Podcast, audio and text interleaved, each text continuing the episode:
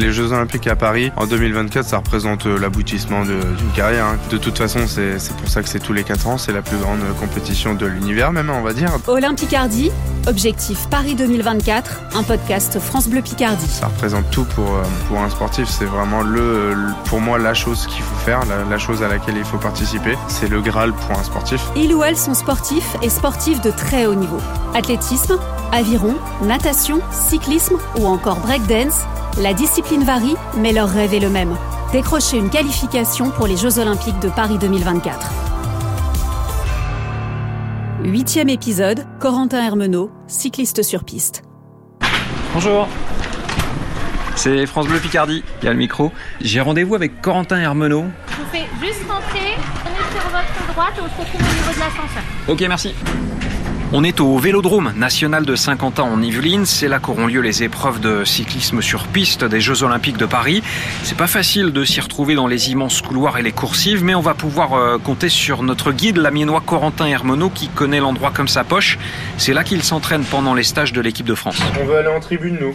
Tu vas aux deux et puis ouais, tu vas deux. aux deux et Ouais. là, tu pourras aller aux tribunes normalement. Ok. Je suis. La piste, je la connais vraiment sur le bout des doigts. C'est vrai que euh, on passe beaucoup de temps ici à l'année. Donc 250 mètres euh, de bois, de, de parquet. Souvent les gens euh, ils disent ça. Je sais. Je crois que c'est- je crois que c'est du chêne. Ça ressemble à quoi si on fait le, le film d'une course de Corentin Hermenot sur cette piste qu'on a sous les yeux là? Ça commence pile poil en face, là sur le sur le trait rouge en face où c'est marqué 240. Il y a une autre équipe qui est juste là en face à face parce qu'on est en face à face. On est quatre l'un au-dessus de l'autre. Il y a un décompte de 50 secondes. Ça bip aux 30 secondes, aux 10 secondes et après 5, 4, 3, 2, 1. Et une fois que c'est parti, du coup, euh, la machine lâche le premier. Nous, on se suit l'un derrière l'autre. On est en danseuse euh, jusque euh, à peu près jusque l'entrée de virage opposé. Ça veut dire qu'on va faire un premier virage debout en danseuse, en danseuse, en danseuse, et on va se rasseoir à l'entrée du virage. Quelle est la sensation quand on attaque un virage comme ça à 45 degrés? C'est triste à dire, mais j'ai envie de dire que moi maintenant ça me fait plus, ça me fait plus grand chose. Ça donne de superbes sensations quand c'est le début, quand on commence. J'en ai tellement fait des tours et des tours et des tours dans ma vie que je suis habitué. Après, la seule, euh, j'ai envie de dire, le seul euh, ressenti que je peux avoir, c'est que quand ça va vraiment très vite dans le virage, on sent, on se sent un peu renvoyé vers l'extérieur. On se dit, ok, c'est quand même quelque chose. ouais. Je vais aller regarder sur mon téléphone et j'aimerais bien qu'on regarde une petite vidéo ensemble. Ouais, je pense savoir laquelle. Moment de- d'archives euh, avec vous, Corentin.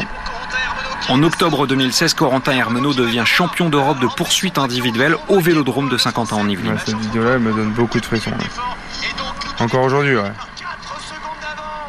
En face, c'est le, bah, le meilleur du monde qui n'avait jamais perdu, en fait, euh, auparavant. Et, euh, et moi, j'ai décidé de partir beaucoup plus vite que prévu.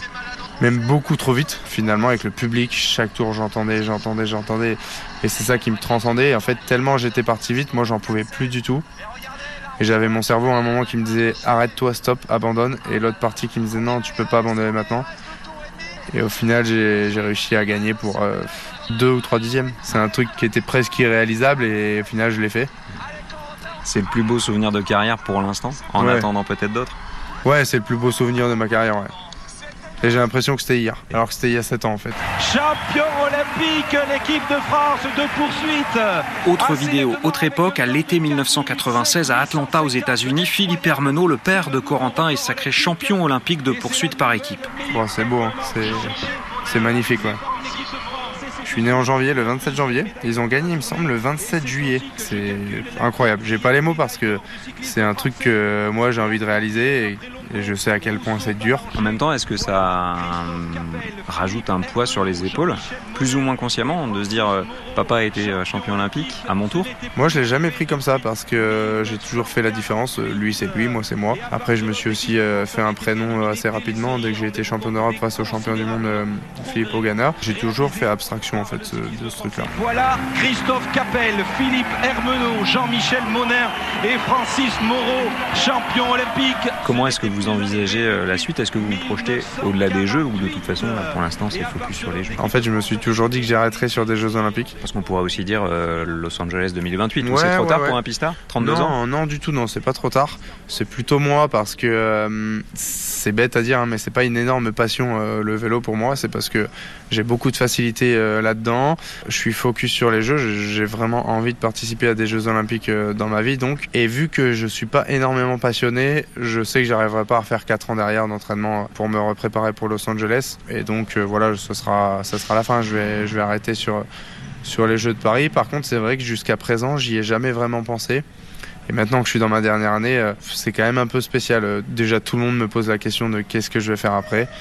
Donc pour y répondre, je n'ai aucune idée, j'en sais rien. Et là, malgré tout, il y a quand même cette petite part qui vient et qui se dit coucou, c'est bientôt la fin, donc réfléchis quand même quoi. Non, ça rajoute pas de pression de savoir que derrière c'est la fin parce que je suis vraiment euh, libre euh, avec moi-même et en paix là-dessus euh, sur le fait que j'ai envie d'arrêter. Par contre, c'est sûr que s'il n'y a pas de médaille, etc., ça serait pas finir en beauté. J'aurais été l'aboutissement de ma carrière, participer aux Jeux Olympiques, mais pas l'aboutissement de Corentin Hermenot, de ma vie quoi.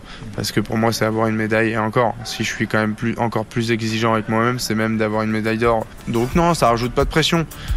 Mais oui, je sais que sur ces, j'espère ces trois compètes là, parce que ça sera trois jours différents entre la qualif, le premier tour, les finales. Sur ces trois tours là, je saurai que ce sera mes trois derniers tours de piste de ma carrière et ouais que ça va être la fin.